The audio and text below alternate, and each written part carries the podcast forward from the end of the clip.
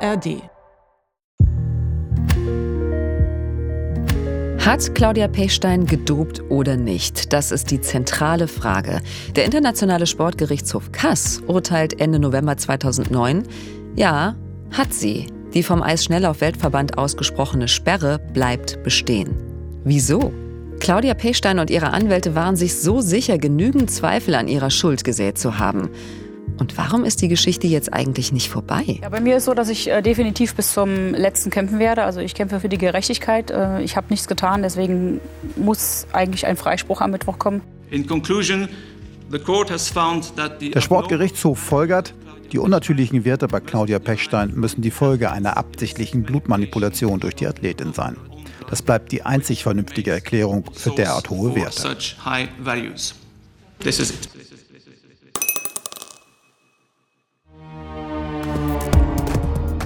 Geheimsache Doping. Ein Sportschau-Podcast vom Rundfunk Berlin-Brandenburg und Eye-Opening Media. Mit Kerstin Hermes und dem ARD-Doping-Experten Hajo Seppelt. Der Fall Pechstein. Teil 3. Einspruch.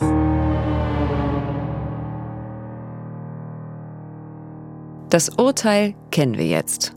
Den Kass-Generalsekretär Mathieu Reb haben wir gerade noch mal gehört. Claudia Pechstein bleibt wegen Blutdopings gesperrt.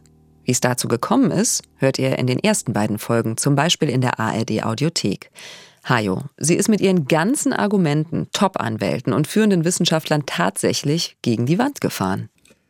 Ja, man muss schon sagen, wenn sie wirklich unschuldig ist, dann möchte ich mir nicht vorstellen, wie groß die seelischen Qualen gewesen sein mögen, die sie erlitten hat. Denn das ist ja schon ein Kardinalvorwurf. Da geht es ja um Existenzielles. Trotzdem muss ich aber auch sagen, gegen manche Verhaltensweise weit über das Maß des Erträglichen hinaus. Wie es ihr geht, können wir nur erahnen, weil sie in der Öffentlichkeit erstmal nicht mehr spricht. Jahre später erzählt Claudia Pechstein aber in einem Referat an der Rechtswissenschaftlichen Fakultät der Uni Köln, was direkt nach der Urteilsverkündung passiert ist. Der heutige IOC-Präsident, Dr. Thomas Bach, hat mich 23 Minuten nach Urteilsverkündung angerufen, nach Urteilsverkündung des KAS und hat gesagt, das Leben geht weiter, es geht immer, es, man, man findet immer einen Ausweg. Ich habe ihm die Frage gestellt, was für einen Ausweg ich dann finde, weil äh, für mich ist natürlich das Leben komplett zerstört, mir ist alles genommen worden, äh, finanziell komplett alles verloren und da sagt so ein IOC-Präsident, damals noch DOSB-Präsident, das Leben geht weiter, super. Aber Unterstützung äh, kam von seiner Seite gar nicht.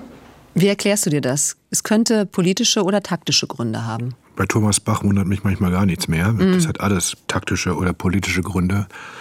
Sein Verhalten, nach meinem Eindruck, denken wir an die Frage, wie er mit Russland umgeht. Klar ist, zu dem Zeitpunkt wollte er seine internationalen Ambitionen mit Parteinahme für Pechstein sicher nicht gefährden, denn das war ja schon ein Grundsatzurteil, um das es da ging im Anti-Doping-Kampf. Es ging also um seine IOC-Präsidentschaft. 2013 wurde er dann Präsident und man darf auch nicht ganz vergessen, dass er ja auch zugleich Vorsitzender der Appeals Division, also der Einspruchsabteilung beim KAS gewesen ist. Also das heißt, er war auch parteiisch in dem Fall. Naja, parteiisch würde ich nicht sagen, aber er hatte mit dem Kass halt zu tun. Claudia Pechsteins Leben jedenfalls ist erstmal ein Trümmerhaufen. Klar, nach dieser Enttäuschung. Die Olympischen Spiele in Vancouver in zweieinhalb Monaten sind ganz weit weg für sie und finanziell wird es langsam eng. Angeblich nur eine Stunde nach der Urteilsverkündung kündigt einer ihrer großen Sponsoren, eine Bank, die Zusammenarbeit und fast alle anderen Partner machen das in den nächsten Tagen auch. Ja, für mich keine große Überraschung. Das ist so richtig typisch, so wie es halt im Anti-Doping-Kampf läuft und im Sport. Das Investment in den Sport, also Sport-Sponsoring, erfolgt deshalb, weil man sich einen Benefit, einen Nutzen verspricht. Über die Präsenz des Athleten in den Medien, mit viel Werbeflächen, im Fernsehen, auf den Trikots, überall. Wenn aber ein Sportler plötzlich des Dopings verdächtigt oder gar überführt wird, dann wird plötzlich aus dem Positiven ein negativer Anstrich. Es geht nur darum, welches Image man nach außen haben möchte mit ethisch wichtigen, fairen Sport hat das wenig zu tun. Und mit Haltung hat es auch nichts zu tun. Ja, eben nicht mit Haltung. Und das sieht man aus meiner Sicht allein ja schon daran, dass zwar in Sportler ganz viel Geld investiert wird, Milliarden auf der ganzen Welt, aber in den Anti-Doping-Kampf, wenn es darum geht, die WADA zu finanzieren, wenn es darum geht, die nationale Anti-Doping-Agentur zu finanzieren, da sind keine Sponsoren. Da ist weit und breit kaum einer zu sehen. Und das zeigt, wie ehrlich das immer alles gemeint ist. Also, die große Frage ist jetzt im Fall Pechstein, warum? Warum hat der Kass die Sperre bestätigt? Es geht nicht darum, dass Frau Pechstein hätte beweisen müssen, dass sie nicht gedopt hat. Es geht darum, dass sie mit einer gewissen Wahrscheinlichkeit eine andere Erklärung liefern muss. Aber für diese Wahrscheinlichkeit reicht es nicht aus, dass man Gutachten oder eine Stimme in der Wissenschaft hat, die es für möglich hält, dass es eine andere Erklärung geben könnte. Das ist keine ausreichende Wahrscheinlichkeit. Das ist der Münchner Kassrichter Christoph Fedder. Er erklärt das Urteil seiner Kollegen des Internationalen Sportgerichtshofs in Lausanne. Ja, und das ist genau die Kernfrage, um die es hier geht. Wenn eine Krankheit eine Erklärung ist, ist das was anderes, als wenn eine Krankheit eine Erklärung sein kann. Und genau zwischen diesen beiden Polen bewegen wir uns bei der Frage der Bewertung des Falles Claudia Pechstein. Unter dem Strich stellt sich nur die Frage, wo fängt eine ausreichende Wahrscheinlichkeit an, dass man sagen kann, hier sind so begründete Zweifel daran, dass eine Athletin einen Dopingverstoß begangen hat, dass man sie eben nicht mehr verurteilen kann. Und wo hört diese Wahrscheinlichkeit auf? Pechstein behauptet, es war die Krankheit. Andere haben gesagt, es war sie nicht. Es ist eine mögliche Erklärung, aber nicht die Erklärung. Dass das so kompliziert ist, liegt auch daran, dass sie die erste Sportlerin ist, die mit dem indirekten Beweis gesperrt wurde. Und nach allem, was wir in den ersten beiden Folgen über ihre Verteidigungsstrategie gehört haben, hatte ich irgendwie was anderes erwartet. Aber vielleicht liegt es auch daran, dass wir in den Wochen vor dem Kassurteil durch ihre PR-Kampagne so zugeballert wurden mit den Gegenargumenten und wissenschaftlichen Analysen der Pechstein-Seite. Also ich habe gedacht, der Kass entscheidet anders. Dann ging es dir genauso wie weiten Teilen der Öffentlichkeit. Aber die ISU hat ja nie was gesagt. Es war immer nur ihre Seite, die uns ihre also, Argumente hingelegt ob hat. Die PR-Strategie der ISU die richtige war, das mag mal dahingestellt sein. Ja, die hatten ja gar keine genauso, anscheinend. Die Strategie war zu schweigen. Und insofern war es halt ein ganz simpler Vorteil, wer mehr in den Medien ist und mehr redet und mehr behauptet, der wird auch mehr wahrgenommen. Und genauso war es. Aber ich finde auch bemerkenswert, dass die ISU zu all diesen Sachen öffentlich geschwiegen hat. Ob das so professionell und so sinnvoll war, bin ich auch nicht so sicher.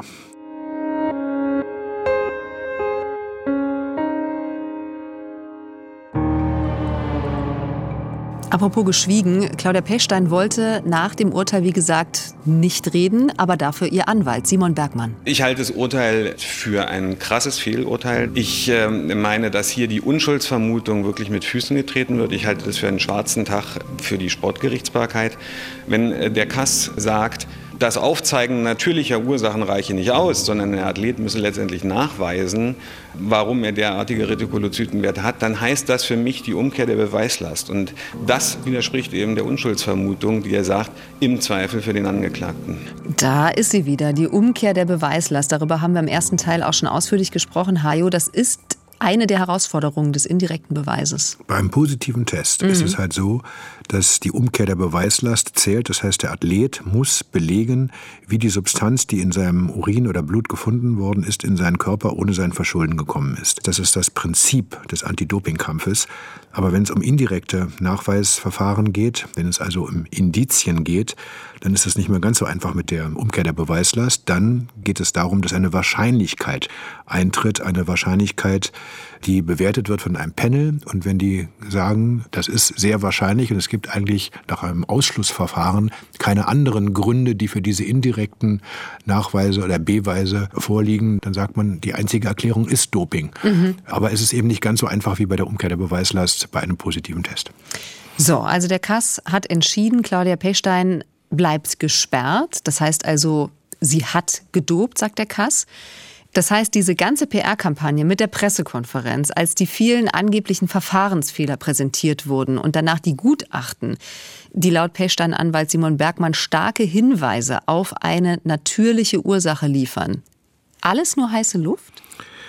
Soweit würde ich jetzt nicht gehen, dass alles nur heiße Luft gewesen ist, aber du hast es ja schon gesagt, wir reden von Hinweisen und nicht von Beweisen. Mhm. Am Ende müssen immer klare Fakten da sein. Auch beim indirekten Beweis muss man eben auch äh, mögliche andere Ursachen ausschließen können. Das ist ja wichtig.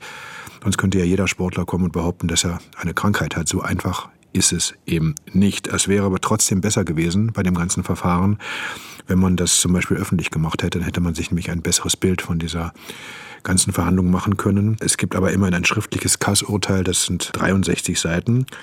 Und wichtig ist vor allem auch eins, in diesem Urteil steht nämlich drin, dass die ISU die Beweislast des Verfahrens sehr wohl trägt. Also es ist schon mal klar, sie müssen dafür sorgen, eine überwiegende Wahrscheinlichkeit zu belegen, die dafür spricht, dass es sich um Blutdoping gehandelt hat. Und das sind die entscheidenden Seiten der Urteilsbegründung. Dann lass uns erstmal auf die Verfahrensfehler schauen, denn das war ja eine Verteidigungsstrategie der Claudia Pechstein-Seite. Wie hat der Kass die bewertet? Also es gab ja eine Menge Argumente, die auch auf dieser legendären Pressekonferenz mhm. im Sommer zuvor in Berlin vorgetragen worden sind. Und die werden hier eins zu eins auseinandergenommen in diesem Verfahren. Es ging um die angeblich fehlende Dokumentation. Die war damals aber noch gar nicht vorgeschrieben. Also insofern, was man nicht machen muss, hm. muss man auch nicht vorlegen. Dann ging es um das Rückwirkungsverbot. Man kann nicht für Dinge bestraft werden, die zu dem Zeitpunkt, als sie begangen worden sind, noch gar nicht unter eine Sanktionierung oder ein Regelwerk gefallen sind.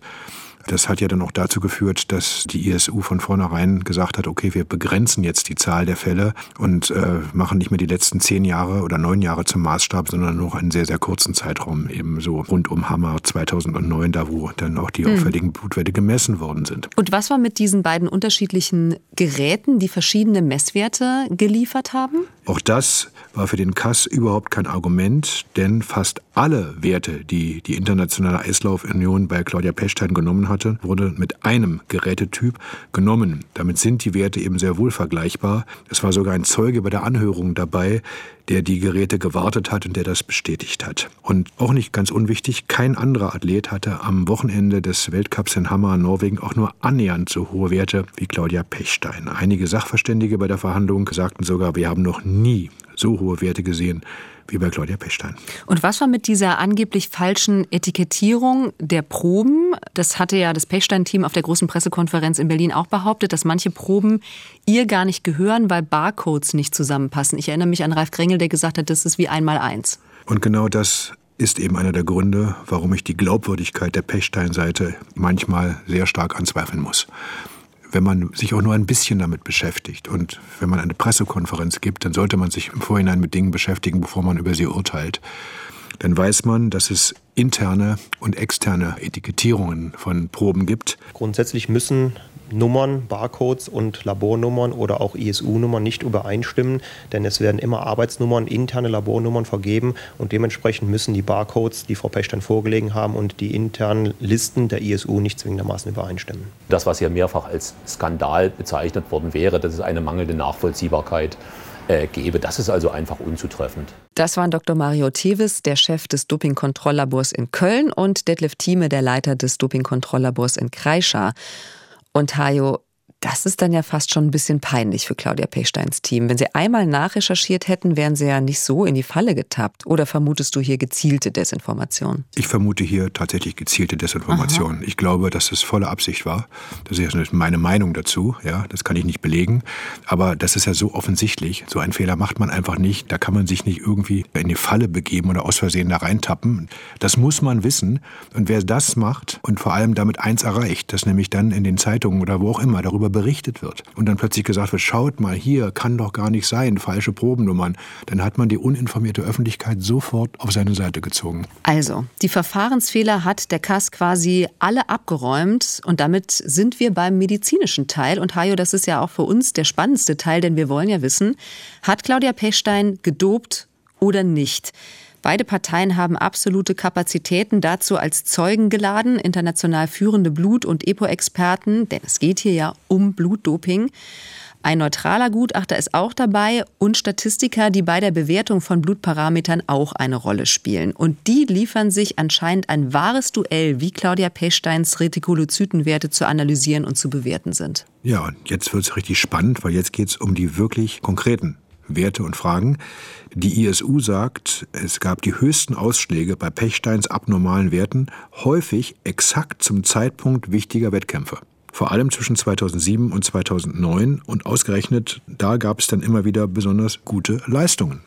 Dann kommen wir jetzt zu den medizinischen Daten. Das klingt jetzt vielleicht ein bisschen nach Medizin-Grundkurs, aber wir werden das runterbrechen, Hajo. Also haltet auf jeden Fall durch, es lohnt sich. Versprochen ist vielleicht sogar ein bisschen mehr Leistungskurs als Grundkurs, also jetzt bitte ein bisschen schwieriger wird's. Der Kass nämlich hält fest, dass Pechstein im Durchschnitt ziemlich hohe Reti-Werte hat im Vergleich zum Rest der Bevölkerung. Aber, und das ist jetzt wichtig, verdächtig ist, bei ihr schwanken die Werte sehr stark, auch abnormal. Ob sich das über eine Blutkrankheit erklären lässt, müssen dann die Experten sagen. Es könnte aber eben auch für EPO sprechen, weil nämlich Reti-Werte direkt nach dem Missbrauch von Erythropoetin, kurz EPO, abrupt sinken.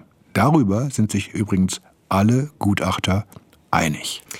Also Ihre Retikulozytenwerte sprechen demnach nicht gegen EPO-Missbrauch. Denn Ihre Experten sagen ja, EPO war es auf gar keinen Fall. Aber das kann man ja hier so nicht stehen lassen. Und was ist mit den anderen Parametern, über die wir schon gesprochen haben, Hämoglobin und Hämatokrit? Die könnten ja auch auf Doping hindeuten. Bei Pechstein sind sie aber absolut stabil. Ja, der ISU-Gutachter Professor Donofrio, der zeigt im Verfahren eine Studie mit Freiwilligen, so steht es im Urteil, die sich EPO haben spritzen lassen. In dieser Studie, das ist wichtig, bleiben die Hämoglobinwerte bei mäßig hohen EPO-Dosen recht konstant. Aber die Retikulozytenwerte steigen erheblich an. Also genauso wie bei Claudia Pechstein eigentlich. Ja, das bestätigt beispielsweise auch der EPO-Experte Stefan Franz, den Kollegen vom Deutschlandfunk. Franz verantwortet bei einem Schweizer Pharmakonzern klinische Studien und beobachtet dort quasi, wie sich EPO im Körper verhält. Mhm. Und für ihn sei es klinischer Alltag, EPO, sagt er, so zu dosieren, dass der Hämoglobinwert ein bestimmtes Niveau eben nicht überschreitet. Das nennt man eine Maintenance-Phase. Und da sehen Sie immer wieder so kleine Zacken von Erythrokozyten, die aber dann nachher nicht mit irgendeinem veränderten Hämoglobin einhergehen, sondern einfach wirklich diesen gewünschten Hämoglobin schön stabil halten. Ja, aber jetzt muss man wieder ein bisschen einschränken. Der Mann arbeitet hier, soweit ich das zumindest einschätzen kann, mit schwerkranken Menschen und nicht mit hoch austrainierten Leistungssportlern. Aber das kann trotzdem bedeuten, dass abnormale Retikulozytenwerte auch ohne erhöhte Hämoglobinwerte vorhanden sein können. So sieht das wohl aus. Und wir haben ja in der ersten Folge besprochen, dass Hämoglobin- und Hämatokritwerte mit recht simplen Blutverdünnungsmethoden schnell und effektiv manipuliert werden können. Retikulozytenwerte hingegen nicht. Das bestätigen auch übrigens alle Sachverständigen in diesem Verfahren. Und zwei der Gutachter der Internationalen Eislaufunion ISU, die ergänzen dann auch noch, dass Sportler auch mit einfachen Geräten ihre eigenen Werte kontrollieren können und im Bedarfsfall auch regulieren können. Dazu reicht manchmal auch nur ein kleiner Blutstropfen aus dem Finger. Also normale Hämoglobin- und Hämatokritwerte bedeuten nicht, dass Blutmanipulation ausgeschlossen werden kann. Aber warum gibt es dann keinen positiven Dopingtest? EPO kann im Körper eben nicht lange nachgewiesen werden. Drei, vielleicht maximal vier Tage. Mhm. Deswegen hat ja auch der Dopingtest im Urin in Hamar, wenn sie denn gedopt haben sollte, keinen EPO gezeigt, weil wenn die Reti-Werte erhöht sind, ist das EPO eben längst raus aus dem Körper. Bei ausgeklügelten Dosierungsplänen mit zum Beispiel sehr kleinen EPO-Mengen ist es außerdem sowieso schwierig, EPO im Urin festzustellen. Das ist dann halt die sogenannte Mini-Dosierung. Dazu haben wir ja sowieso gehört, dass die ISU nicht allzu häufig auf EPO im Urin testet, zum Beispiel nicht bei Wettkämpfen. Das hat ja die ISU sogar eingeräumt, was ich schon für sehr, sehr merkwürdig gehalten habe beim Fall Claudia Pechstein. Unterm Strich aber, wenn es keine positive Probe gibt, heißt das eben nicht, dass damit eine Blutmanipulation ausgeschlossen werden kann. Also, klar ist, und das hält der Kass im Urteil auch fest, die ISU hat erstmal den Beweis erbracht und das Gericht überzeugt, dass die Retikulozyten-Spitzenwerte abnormal sind. Also das war schon mal sozusagen das Erste, was festgestellt wurde. Aber was ist mit der körperlichen Ursache, die im Raum steht, also einer möglichen Blutkrankheit, die für die Werte verantwortlich sein könnte? Und das zeigt, dass es eben nicht etwa, wie Claudia Pechstein und ihr Umfeld immer behauptet haben, einfach nur Menschen sind, die ihr Böses tun wollen oder die gegen sie sind, sondern die haben sich das genau offensichtlich angeschaut und waren eben auch der Auffassung, alle Gutachter, dass abnormale Reti-Werte auch auf eine angeborene Blutkrankheit zurückzuführen sein können. Es wird dann auch spekuliert, welche Krankheit das sein könnte. Also alles schon in dem Verfahren. Ja, wenn immer behauptet wird, die würdigen das nicht, das stimmt ja so gar nicht. Mhm. Ja? Dazu muss man es halt nur genau lesen. Es wird dann spekuliert, welche das sein könnte. In Frage kommt zum Beispiel die sogenannte hereditäre Spherozytose, eine sogenannte angeborene Kugelzellanämie. Die steht da im Raum, also das ist dann quasi Blutarmut, so ein bisschen vereinfacht formuliert. Mhm die in Europa und Nordamerika schätzungsweise einen von 2000 Menschen betreffen kann. Und die könnte Claudia Pechstein haben? Darüber wird in diesem Verfahren eben auch diskutiert. Und der ISU-Gutachter Professor Donofrio hat bei solchen Erkrankungen eine besondere Expertise äh, und hat in seinem schriftlichen Gutachten vorab schon darauf hingewiesen, dass Pechstein eine Kugelzellanämie haben könnte. Also der Gutachter der Gegenseite spekuliert, dass sie eine Blutkrankheit haben könnte. Also diese Eventualität wurde ausdrücklich besprochen, aber ich nehme an, es gibt dafür keinen Beweis. Ja, das ist halt die Krux bei der ganzen Geschichte. Hm. Dafür sind eben ganz bestimmte Untersuchungen nötig. Und Claudia Pechstein war bei einem führenden deutschen Hämatologen, Professor Dr. Hubert Schretzenmeier aus Ulm. Und der machte eine Reihe von Standardtests für die Diagnose dieser Krankheit bei Claudia Pechstein. Er ist der einzige von allen Gutachtern, der Pechstein tatsächlich gründlich aus medizinischer Sicht zu dem Zeitpunkt untersucht hat. Bei der Verhandlung ist er nicht dabei. Mhm. Und dann passiert dem Gericht ein möglicherweise folgenschwerer Fehler. Denn das Schretzenmeier-Gutachten war ja nur ein Zwischenbericht. Im Urteil steht aber, dass es ein Abschlussbericht ist. Sie mhm. glaubten ja, der hat praktisch eine finale Einschätzung der Sachlage von sich gegeben. Genau, also im Urteil sozusagen wird suggeriert, dass darin das endgültige Ergebnis der ganzen Untersuchung drinsteht, also eine Diagnose, nämlich hat Claudia Pechstein diese Kugelzellanämie oder hat sie sie nicht? Ja, so steht es da drin, aber so war es gar nicht, denn die Einschätzung war nur vorläufig. Und die lautet? dass Standardtests für die Blutanomalie erstmal kein Ergebnis gebracht haben. Der Gesundheitszustand sei hervorragend, alle Organe und Werte seien normal, man habe keine Blutkrankheit gefunden. In der Gesamtheit ergeben diese Befunde keinen Nachweis einer hereditären Spherozytose, also kein Verdacht auf eine Kugelzellanämie. Und selbst in der Familie, also die sogenannte Familienanamnese, lieferte keinerlei Hinweise auf eine angeborene Blutanomalie. Ich betone, Zwischenbericht. Ja, ja, aber der Kass ging jetzt von einem Abschlussbericht aus. Das heißt also, zu diesem Zeitpunkt geht man davon aus, dass sie gesund ist und gedopt, und, und gedopt ist. Also der Kass geht zu diesem Zeitpunkt davon aus, dass Claudia Pechstein keine Blutkrankheit hat, obwohl es eben nur ein Zwischenbericht ist. Trotzdem ist dieser Bericht jetzt ausschlaggebend, auch für den unabhängigen Gutachter in diesem Verfahren, Professor Max Gassmann, der jetzt überzeugt ist, dass die hohen Retikulozytenwerte einzig durch eine Manipulation des Blutes plausibel erklärt werden können. Mhm. Schretzenmeier ist dann später schwer erschüttert, dass sein Arztbericht jetzt als Grundlage für die Bestätigung der Sperre herangezogen wurde. Tja. Also reichlich Kuddelmuddel darf eigentlich nicht passieren, wenn so viel auf dem Spiel steht. Also kein Wunder, dass Claudia Pechstein und ihre Anwälte auch dieses Urteil anfechten wollen.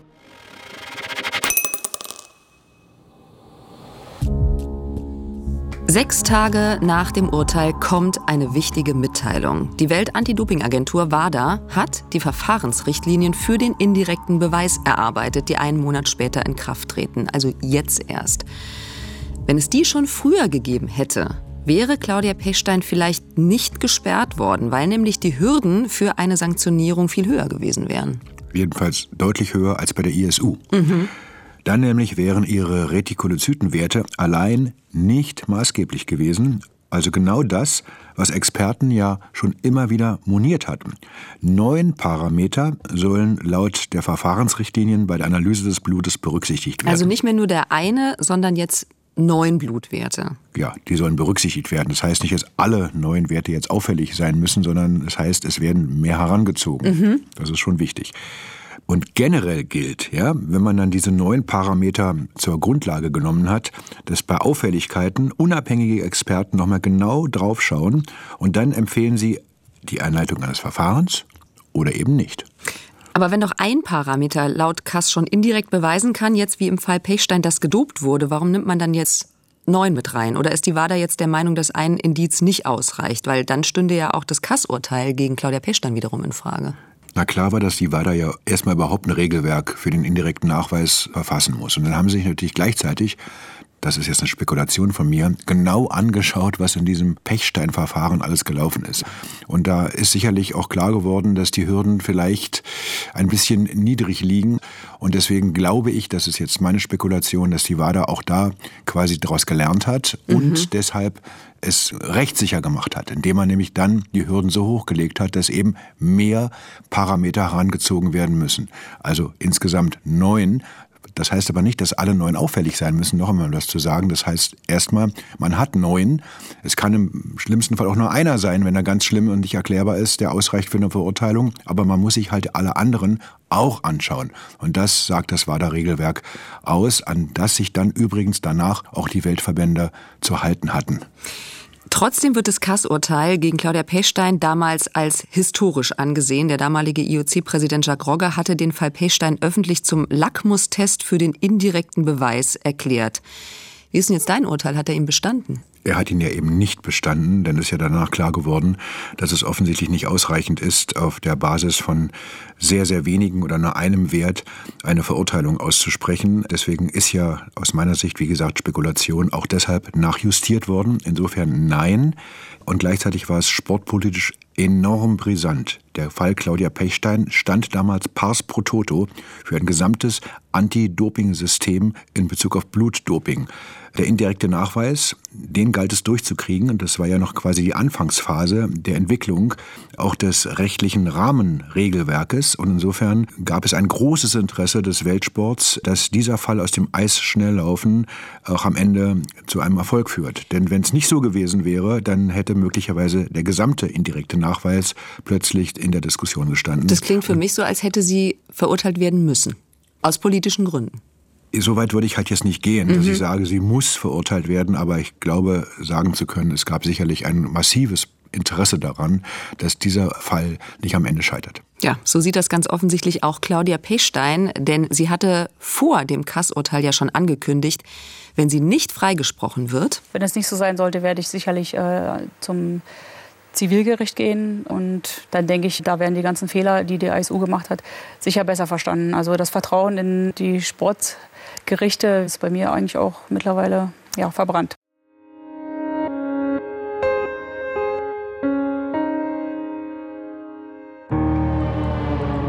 Es ist jetzt Anfang Dezember 2009. Claudia Pechstein gilt nach zwei Niederlagen vor Sportgerichten weiter als Dopingsünderin. Aber Gut zwei Drittel der Deutschen wollen sie bei den Olympischen Spielen in Vancouver sehen. Der Sportinformationsdienst hat wieder eine Umfrage in Auftrag gegeben.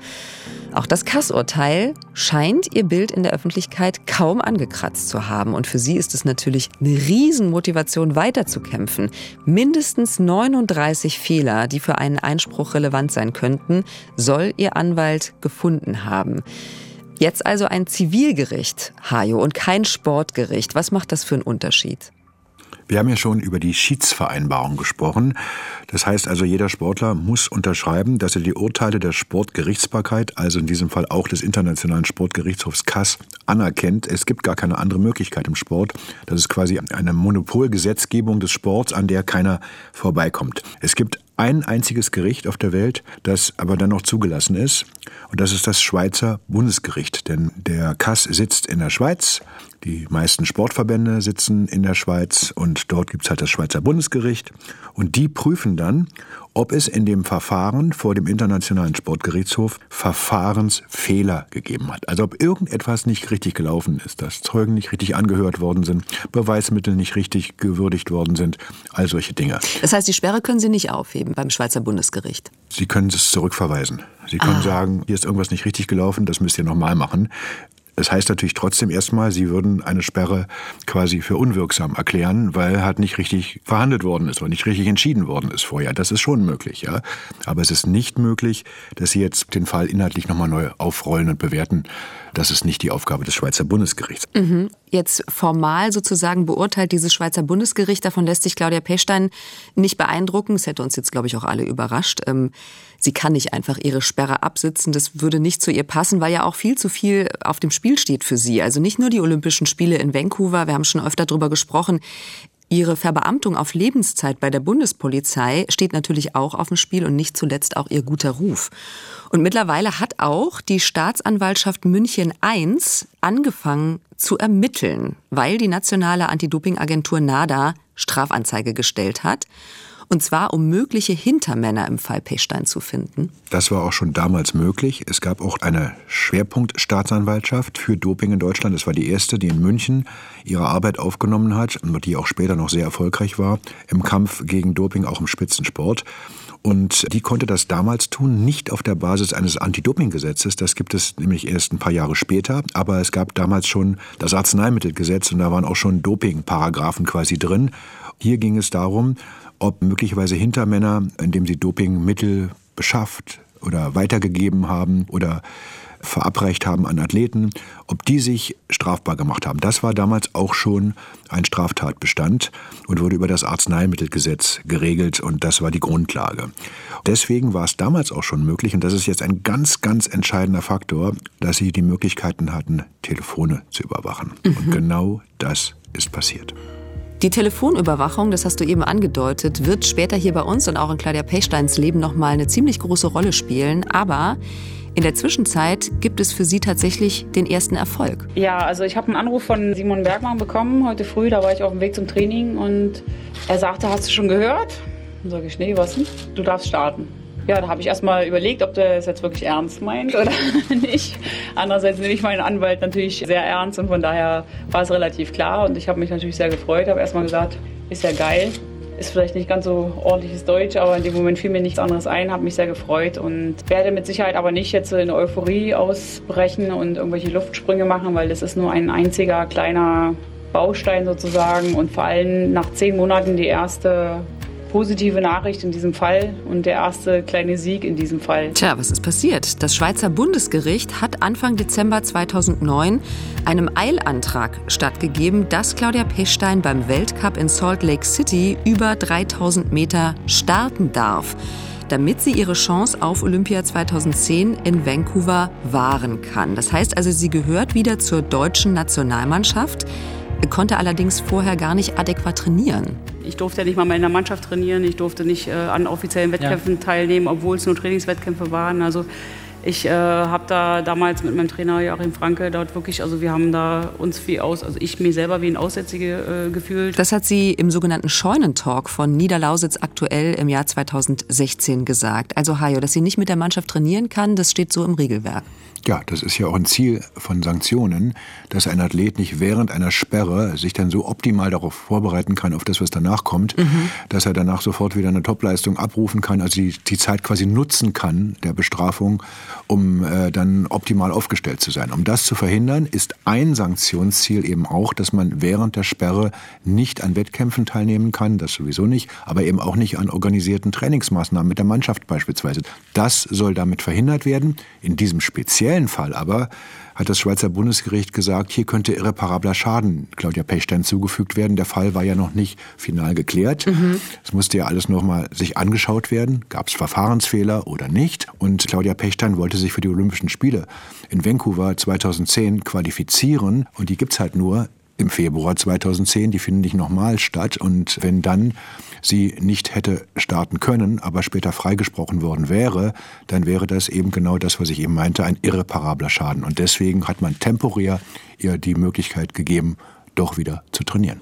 Mindestens achte muss sie werden in Salt Lake City über die 3000 Meter, aber es reicht nicht. Die eben noch so glückliche Claudia Pechstein verpasst die Olympianorm des Deutschen Olympischen Sportbunds. Sie wird 13.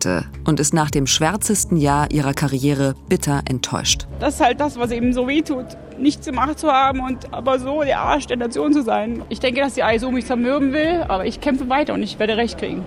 Sie beantragt jetzt im Eilverfahren beim Schweizer Bundesgericht, dass ihre Dopingsperre bis zur Entscheidung des Gerichts ausgesetzt wird. Mitte Januar 2010 schlägt dann auch noch die Deutsche Eisschnelllaufgemeinschaft Claudia Pechstein sogar dem Deutschen Olympischen Sportbund unter Vorbehalt für die Olympischen Spiele vor. Ja, sie hatte die DOSB-Norm für die Olympischen Spiele, hatte die Qualifikationsnorm, die hatte sie nicht geschafft. Aber sie hatte beim Weltcup die Norm des internationalen Verbandes unterboten, die nicht ganz so streng war. Und deswegen sagt die DESG, also die Deutsche Eisschnelllaufgemeinschaft jetzt, man würde sie vielleicht für den Teamwettbewerb haben wollen und sie dafür mitnehmen. Aber natürlich die Voraussetzung ist, dass das Schweizer Bundesgericht der Beschwerde stattgibt. Auffällig ist, dass die DESG sich immer hinter die Athletin gestellt hat und das finde ich schon sehr merkwürdig, denn es ist überhaupt nicht die Aufgabe eines Sportverbandes, sich erstmal hinter eine Athletin zu stellen, auch nicht gegen eine Athletin übrigens, sondern es ist die Aufgabe eines Verbandes, sich genau einen Fall anzuschauen, die Sachlage zu prüfen, sich um Anti-Doping zu kümmern, denn das haben sie sich auf die Fahnen geschrieben. Aber damals hatte man schon den Eindruck, vor allem unter dem Präsidenten Gerd Heinze aus Berlin, dass die einen kompletten und aus meiner Sicht auch recht kritiklosen Pro-Pechstein-Kurs gefahren sind. Mhm. Und ich hatte auch schon manchmal den Eindruck, dass die das auch nicht so richtig ganz überrissen haben, was da eigentlich gelaufen ist. Der Dachverband des deutschen Sports aber, der DOSB, nominiert Claudia Pechstein nicht für Olympia. Und vier Tage später wird dann auch ihr Eilantrag abgelehnt. Damit steht endgültig fest, sie darf in Vancouver nicht starten. Auch nicht im Teamwettbewerb, wie vom eigenen Eisschnelllaufverband vorgeschlagen. Stefanie Beckert, unser Langstreckenass, ist jetzt vorne. Kommen Sie doch mal ran. Beckert wirkt vorne entschlossen. Es wären die sechsten Olympischen Spiele für Claudia Pechstein gewesen. Sie hätte vielleicht die nächsten Medaillen gewonnen, zum Beispiel im Teamwettbewerb, wo vier andere Frauen Gold für Deutschland holen. Schlussspurt, alles rein! Gold oder Silber? Was wird es hier? Die Deutschen kommen, machen Druck, der Schlussspurt ist da. Wer gewinnt hier Gold? Oh, ist das knapp! Deutschland gewinnt Gold!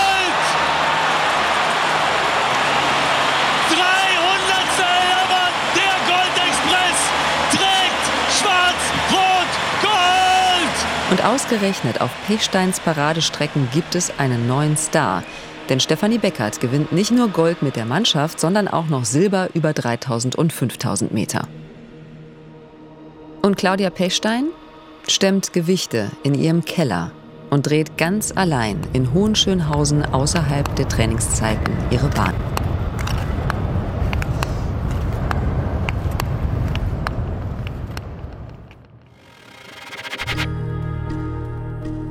Es ist mir ein völliges Rätsel, wie diese Frau es immer wieder schafft, neue Kraft zu finden und immer weiterzumachen. Aber Claudia Pechstein trainiert, einsam und hart. Und sie lässt sich weiter untersuchen. Auch der Berliner Charité gibt sie ihr Blut, damit es dort entschlüsselt werden kann. Mit einer ganz neuen Diagnosemethode von einem belgischen Forscher, die noch gar nicht veröffentlicht wurde. Vielleicht hat sie eine Krankheit, das darf man ja auch nicht vergessen. Und sie braucht aussagekräftige Gutachten, auch wenn das Schweizer Bundesgericht nur über Verfahrensfehler entscheidet. Aber vielleicht hilft es was im Revisionsverfahren gegen das Kassurteil. Sie muss ein neues Beweismittel präsentieren, das zum Zeitpunkt der Kassverhandlung noch nicht vorliegen konnte. Weltweit analysieren jetzt Blutexperten Claudia Pechsteins Blutwerte, Gesundheitsdaten und Untersuchungsergebnisse. Auch der Australier Dr. Michael Ashenden. Er gehört zum WADA-Expertenkomitee und ist weltweit eine Koryphäe auf dem Gebiet der Blutprofile. Hajo, du hast ihn auch kennengelernt. Ich habe ihn kennengelernt ein paar Jahre vorher. Wir hatten 2015 für die ARD eine große Doku gemacht. Da wurden Hunderte von abnormalen Blutwerten von Sportlern aus der ganzen Welt in einer Datenbank uns zugespielt. Das hat einen riesengroßen Skandal ausgelöst. Das war offenkundig, dass es Blutdoping in ganz großem Stil weltweit über Jahre gegeben hat, in Ländern wie Russland, wie Kenia beispielsweise, aber auch anderen Ländern. Die hatte der damals für uns analysiert und der ist aus meiner Sicht über alle Zweifel erhaben. Mhm. Der hat sich damals sogar wirklich mit dem Internationalen Leichtathletikverband angelegt, weil er gesagt hat, es kann ja wohl nicht sein, dass hier was unter der Decke gehalten wird. Und insofern hatte sein Wort natürlich auch hier Gewicht, genauso übrigens auch wie bei Lance Armstrong, bei dem er nämlich EPO-Spuren in eingefrorenen Blutproben entdeckt hatte. Und deswegen war sein Urteil auch im Fall Pechstein durchaus von Interesse. I don't have ich habe keine Erklärung dafür, wie die Blutwerte von Claudia Pechstein zustande gekommen sind. Kein Dopingmittel der Welt kann ein solches außergewöhnliches Blutbild verursachen, auch nicht EPO. Da stimmt irgendetwas nicht. Aber ich kann auch die Kassrichter verstehen. Sie mussten eine Entscheidung treffen. Entweder sie ist krank oder hat gedopt. Und nachdem es keinen Nachweis für eine Krankheit gab, mussten sie Pechstein schuldig sprechen. Sie hatten rein rechtlich gar keine andere Wahl. Claudia Pechstein kann solche Aussagen natürlich nicht akzeptieren. Und am 15. März 2010, vier Monate nach dem Kassurteil, scheint sich das Blatt zu wenden. Claudia Pechstein lädt wieder zu einer Pressekonferenz ein und hat unter anderem ein neues Schwergewicht dabei. Den Vorsitzenden der Deutschen Gesellschaft für Hämatologie und Onkologie, Professor Gerhard Eninger. Ausgerechnet. Er war nämlich im letzten Sommer noch ein großer Kritiker, aber jetzt hat auch er Claudia Pechsteins Fall und ihre Blutwerte durchgeackert und er hat Wichtiges zu verkünden. Er hat eine Beweiskette und kommt dann zu 99,99 und ich kann auch sagen, das ist belegt und äh, bewiesen. Also es gibt keinen Zweifel, sagen die Wissenschaftler, nicht nur er. Sie haben den Beweis gefunden. Claudia Pechstein habe tatsächlich eine wahrscheinlich vererbte Blutanomalie, eine angeborene Kugelzellanämie, von der haben wir vorhin schon gesprochen, die war ja im Kass-Verfahren auch schon vermutet worden. Und Professor Eninger erklärt, bei ihrem Vater seien tatsächlich dieselben Reti-Auffälligkeiten gefunden worden. Wenn ich Ihnen heute mit meinen Kollegen die neuen und teils alten Fakten zeige und bewerte, dass die Waagschale sich zugunsten von Claudia Pechstein gesenkt hat und dass der Verdacht für uns ausgeräumt ist. Drücken Sie bitte auf Ihren geistigen Reset-Knopf und versuchen Sie Reflexe zu vermeiden. Und sie hat doch. Wir haben das nach unserem besten medizinischen Wissen und Gewissen dargestellt mit einer Beweiskraft, die sicher gerichtsrelevant sein kann und wird. Für mich ist das Kasurteil Käse. Super Wortspiel am Ende, bisschen populistisch. Aber egal, also da ist jetzt tatsächlich der Beweis, Hajo, der Beweis, den der Kass gefordert hatte. Also mit großem Tamtam und Brimborium wird jetzt also diese Diagnose verkündet. Achtung, Ganz so einfach ist es wieder nicht, auch wenn manche den Eindruck erwecken wollen, es sei ganz einfach gewesen.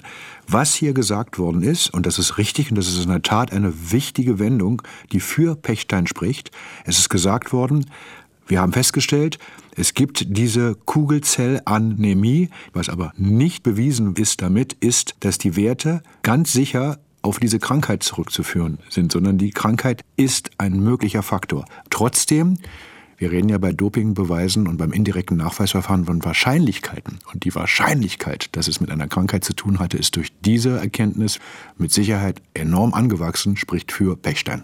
Trotzdem scheint die ISU äh, gar nicht so beeindruckt zu sein von dieser Diagnose. Naja, diese Erkrankung hat ja im Kass-Prozess schon eine Rolle gespielt. Wobei da ging es ja um die Möglichkeit der Erkrankung und nicht die Tatsache, dass sie die hat. Insofern ist es jetzt schon ein halber Punktsieg für Pechstein, vielleicht sogar mehr als ein halber. Aber die ISU sagt, naja, weil das schon im Verfahren damals eine Rolle gespielt hat, die Möglichkeit, sehe sie jetzt keinen neuen Vorgang, also keinen Fortschritt oder keine Veränderung in der Bewertung des ganzen Falls. Und im Urteil vom Kass, das ja schon gefällt worden ist, war ja diese Möglichkeit einer Kugelzellanämie explizit erwähnt. Aber, so sagt die ISU, auch eine milde Form, die ja nun laut Eninger Pechstein hat, die kann die Schwankungen bei den Reti-Werten eben nicht erklären. Wichtig auch ist noch zu erwähnen, dass Patienten, die eine voll ausgeprägte Kugelzellanämie haben, also nicht so wie Claudia Pechstein angeblich eine milde, die könnten ja gar keinen Leistungssport betreiben. Aber wir halten noch mal fest, angeblich habe sie eine milde Form dieser Kugelzellanämie. Und es bricht jetzt ein regelrechter Expertenstreit aus. Nach dieser Pressekonferenz, es gibt Leute, die Eningers Gutachten und demnach auch die Diagnose heftig kritisieren. Dr. Stefan Franz zum Beispiel, der EPO-Experte vom Schweizer Pharmakonzern, sagt dem Deutschlandfunk, dass dieses Gutachten nicht auf soliden Füßen steht. Ich schaue mir als Wissenschaftler so ein Gutachten an und schaue mir die Plausibilität an. Und wenn Sie schon nur als Beispiel sehen, dass in einer Tabelle Werte als sehr hoch oder sehr niedrig bezeichnet werden, die in Wirklichkeit normal sind, dann haben Sie das Gefühl, dass da was nicht richtig läuft. Und dann schauen Sie sich das genauer an. Das war dann halt sehr schnell klar, dass die drei Werte, auf denen das Ganze im Endeffekt fußt, nicht wirklich aussagekräftig sind, beziehungsweise sogar erhebliche Zweifel dran bestehen. Und anscheinend hat er tatsächlich recht. Nach Deutschlandfunk-Recherchen ist die Kugelzellanomalie nämlich beerdigt worden. Xerozytose lautet die neue Diagnose. Auch bei der handelt es sich um einen Membrandefekt der roten Blutzellen. Sie zerfallen schneller. Junge rote Blutkörperchen, Retikulozyten, kommen nach. Ergebnis verdächtige Werte wie bei Pechstein. Also das heißt, die Kugelzellanämie-Diagnose, auf die sich ja diese ganze Revisionsgeschichte stützt, hat sich wieder erledigt? Ja, ja, nun gibt es solche Begriffe wie Spherozytose, wie Xerozytose, was es da so alles gibt, da kommt ja keiner mehr so richtig mit. Das Ganze wurde ja von dem Eninger auf der Pressekonferenz, diese Spherozytose, mit äh, Bravour vorgetragen. Mhm. Da wundert man sich schon im Nachgang ein bisschen, warum plötzlich das dann wieder relativiert wird. Allerdings gehört auch zur Wahrheit, dass es am Ende sehr artverwandte Krankheiten sind. Auf jeden Fall unterm Strich, beide Varianten zeigen erhöhte Retikulozytenwerte. Ob sie aber dann am Ende eben auch das äh, erklären können, was bei Pechstein im Blut gefunden worden ist, das ist eine andere Frage. Und da ist die ISU hammerhart und sagt, nein, ist nicht möglich, die bleibt bei ihrer Haltung. Für Claudia Pechstein ist es wahrscheinlich jetzt auch eine ziemlich zwiespältige Nachricht. Ne? Auf der einen Seite hat sie jetzt diesen Beweis, nachdem sie die ganze Zeit gesucht hat.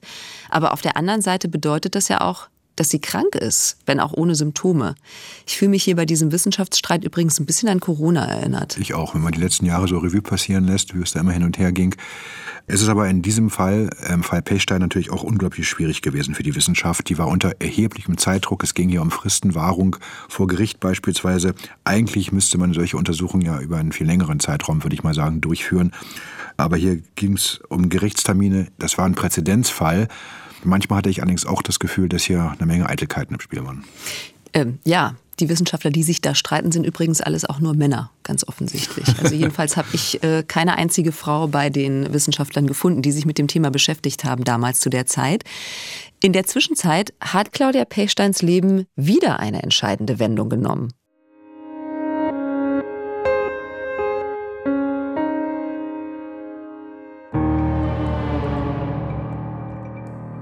Ich habe mir das Urteil angeguckt, die Geschichte angeguckt, habe gesehen, was da läuft, habe gesagt, ich kann, finde es eine Sauerei, was mit ihr passiert ist und ich würde sie gerne unterstützen. Habe ihr früh 7.30 Uhr eine Mail geschrieben und um 9 Uhr hat sie mich zurückgerufen über Management. Dann haben wir uns verabredet, waren mit dem Italiener sechs Stunden. Eine Woche später haben wir anständig unser Leben ausgetauscht und der Rest hat sich dann irgendwann ergeben. Claudia Pechstein ist frisch verliebt. Sie hat sich von ihrem Mann getrennt und ist jetzt mit dem Berliner Immobilienunternehmer Matthias Große zusammen. Dieser Mann ist fortan, jedenfalls ist das meine Wahrnehmung, immer an ihrer Seite. Sehr stämmig, breites Kreuz, Glatze. Ist ein Mensch, vor dem man durchaus Respekt haben kann, wenn man den das erste Mal sieht. Vielleicht ein bisschen was zu seiner Vita. Er wurde bis kurz vor der Wende an der Militärhochschule in Minsk, also in Belarus, ausgebildet, war ein ehemaliger NVA-Elitesoldat, war Meister der UdSSR im Kraftsport, kam dann Ende 89 zurück nach Deutschland und hat sich dann hochgearbeitet. Vom Toilettenmann im Berliner Grand Hotel, dann Türsteher und inzwischen Immobilienunternehmer. So jedenfalls kann man es nachlesen. Und er sieht, so seine eigenen Worte, Sport als Mittel des Klassenkampfes. Er sagt auch, einer Westathletin wäre das Ganze nicht passiert. Glaubst du das auch? Das halte ich für völligen Unsinn kompletten Unsinn. Also ich wüsste auch nicht, wie er das begründen möchte. Denn ob Vorurteile eine, halt. Natürlich gab es im Osten in der DDR Doping. Es gab Staatsdoping, aber wir reden ja hier im Fall Pechstein nicht von etwas, was in den 80er Jahren passiert ist, sondern im Jahre 2009. Und das wird auch, glaube ich, in der Folge jetzt hier, wenn wir weiterreden, nochmal richtig deutlich werden, dass sich da Gräben auftun. Ja, und Matthias Große unterstützt Claudia Pechstein, so hat man jedenfalls den Eindruck, in jeder Hinsicht. Natürlich auch psychologisch. Also er ist schon so ein bisschen der Fels in der Brandung für sie, habe ich das Gefühl. Und mit diesem Mann kommt auch eine sagen wir es mal so, neue Farbe in den Fall. Mhm. Der tritt nämlich auf wie ein Bodyguard und der bedroht auch Journalisten. Das ist übrigens auch in Eisenstadt versichert. Also das war bei weitem nicht immer lustig. Du bekommst es später auch noch mal mit ihm zu tun. Da äh, werden wir später auch noch mal mhm. ausführlicher drüber sprechen. Es ist inzwischen Herbst geworden im Jahr 2010. Claudia Pechstein hat also einen neuen solventen Lebensgefährten und ist auch noch eine weitere Sorge los. Die Bundespolizei hat nämlich das Disziplinarverfahren gegen sie eingestellt, weil nicht alle Zweifel an dem Kassurteil ausgeschlossen sind. Sie darf Beamtin bleiben, aber sie soll auch sofort ihren Dienst antreten, verlangt ihr Dienstherr, das ist streng genommen der Bundesinnenminister Thomas de Maizière. Und Claudia Pechstein beantragt unbezahlten Sonderurlaub. Das lehnt die Bundespolizei ab, weil sie sonst einer teilweisen Umgehung des Trainingsverbotes Vorschub geleistet hätte. Was ist denn damit genau gemeint? Na, sie ist nun Bundespolizistin und sie ist, wenn man so möchte, eine außergewöhnliche Bundespolizistin, so wie eben auch viele andere Sportler, die bei der Bundespolizei in Anstellung stehen, aber die eigentlich trainieren. Am Ende sind es ein Stück weit eben auch Profis, die vom Staat bezahlt werden. Und wenn eine Sperre da ist, dann gibt es aus der Sicht von de Maizière damals offensichtlich auch keine Notwendigkeit, dass sie ihren Dienst, ihren richtigen Dienst bei der Bundespolizei nicht antreten soll. Also kann sie auch arbeiten, denn sie wird ja bezahlt. Und jetzt darf sie nicht trainieren. Und was man damit auch zum Ausdruck bringen wollte, ist, hätte sie dann Sonderurlaub beantragt, dann hätte sie ja wieder trainieren können. Und trainieren Zumindest im offiziellen Rahmen durfte sie ja nicht. Das war ja auch ein Bestandteil der Sanktionen. Also sie soll zum Dienst erscheinen und Claudia Pechstein hat deshalb einen Nervenzusammenbruch. So heißt es jedenfalls aus ihrem Umfeld.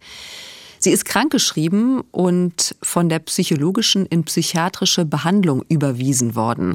Und da will sie versuchen, ihr Leben wieder in den Griff zu bekommen. Ja, und genau in dieser Phase nähert sich dann die nächste Entscheidung. Das Verfahren vor dem Schweizer Bundesgericht zu Pechsteins Revisionsantrag. Sie will erreichen, dass das Verfahren vor dem Kass wieder aufgenommen wird. Unter anderem führt sie als Begründung an, dass es jetzt einen Beweis für eine körperliche Ursache der erhöhten Werte gibt, also die Krankheit. Pechstein hat nach jetzigem Stand eine angeborene Blutkrankheit, einen Membrandefekt der roten Blutkörperchen, wohl eine Xerozytose und damit nicht explizit das, was von der Pechstein-Seite erst behauptet worden ist. Ihr Antrag beim Schweizer Bundesgericht basiert aber jetzt noch genau darauf. Ist das ein Problem? Die Bundesrichter entscheiden, ob neues, aussagekräftiges Beweismittel vorliegt und nicht mehr und nicht weniger, das beim Kass noch nicht vorhanden war. Ich betone noch einmal, es geht hier um Verfahrensfehler. Ob das nun ausreicht, dass jetzt plötzlich die Begrifflichkeit sich ändert bei einer sehr ähnlichen Erkrankung, das bezweifle ich ein bisschen. Sie entscheiden vor allem nicht, und das ist nochmal wichtig zu erwähnen, ob Pechstein schuldig oder unschuldig ist. Das Einzige, was sie hätten tun können, zurückverweisen an den Kass. Es ist die letzte Möglichkeit, auf den Wegen, die das Sportrecht vorgibt, gegen ihre Dopingsperre vorzugehen. Wenn das Schweizer Bundesgericht ihr nicht recht gibt, muss Claudia Pechstein ihre Sperre absitzen und bleibt auf dem Papier eine Dopingsünderin. Dopingsperre bestätigt. Eisschnell auf Olympiasiegerin Claudia Pechstein bleibt gesperrt. Das Schweizer Bundesgericht in Lausanne bestätigte am Morgen das Urteil des Internationalen Sportgerichtshofs. Am 1. Oktober 2010 ist es vorbei. Claudia Pechstein hat verloren. Sie will jetzt vor den Europäischen Gerichtshof für Menschenrechte ziehen. Gut anderthalb Jahre sind vergangen seit den verhängnisvollen Bluttests von Hammer, als Claudia Pechsteins Retikulozyten weit über dem Grenzwert lagen. Für sie ist sicher, dass sie eine vererbte Blutkrankheit hat. Das haben ihr die Experten gesagt.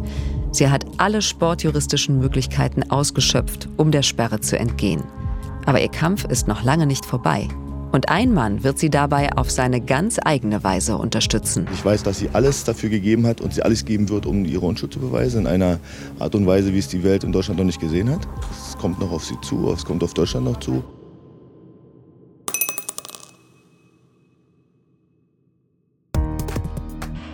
Das war Teil 3 von Geheimsache Doping, der Fall Pechstein.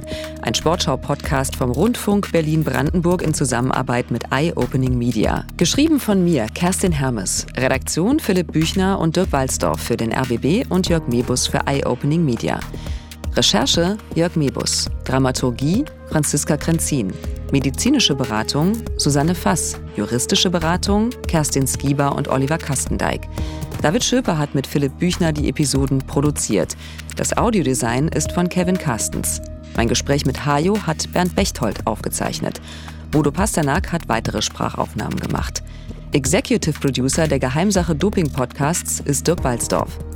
Wir zitieren in dieser Staffel immer wieder aus Claudia Pechsteins Autobiografie von Gold und Blut. Sie ist Ende 2010 bei Schwarzkopf und Schwarzkopf erschienen. Alle Folgen von Geheimsache Doping findet ihr in der App der ARD Audiothek. Und wir von Geheimsache Doping haben noch eine Empfehlung für euch. Es geht um Geheimdienste, Verfassungsschutz, Bundesnachrichtendienst, MAD.